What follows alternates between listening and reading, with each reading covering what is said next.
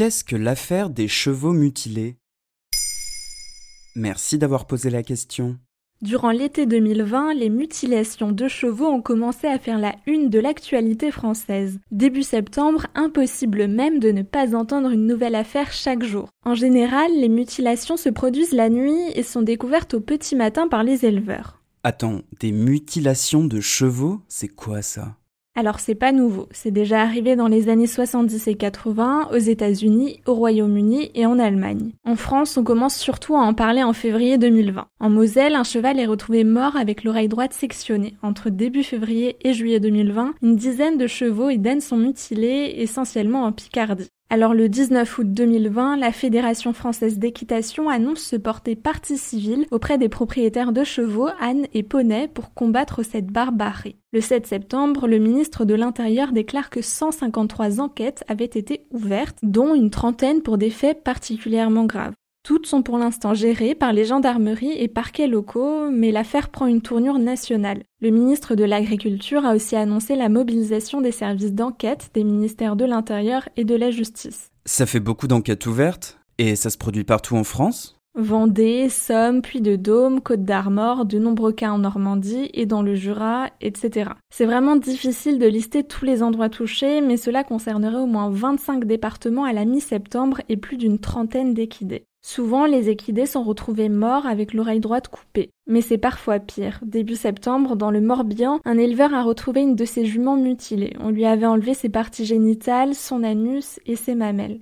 Le 12 septembre, un cheval a même été retrouvé éventré sur la rocade près de Narbonne. Et dans un centre équestre du Rhône, un pur sang anglais a lui été retrouvé mort le même week-end avec la mâchoire coupée. Oh, quelle horreur Mais ce ne sont que des exemples parmi des dizaines de cas.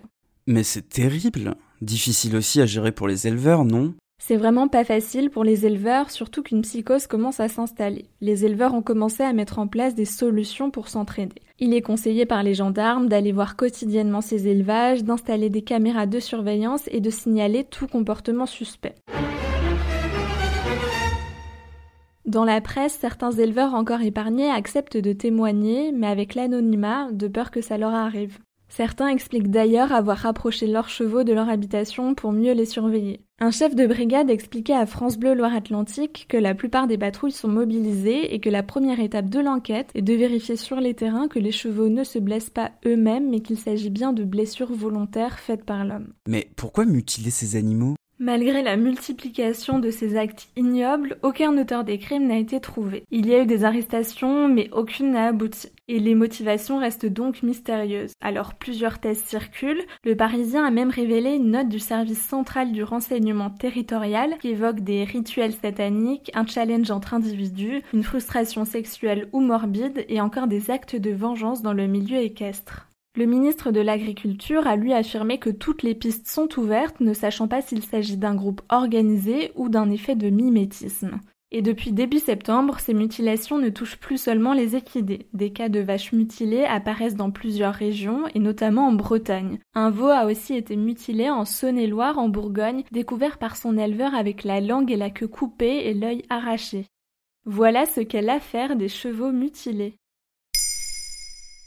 Maintenant, vous savez. En moins de 3 minutes, nous répondons à votre question.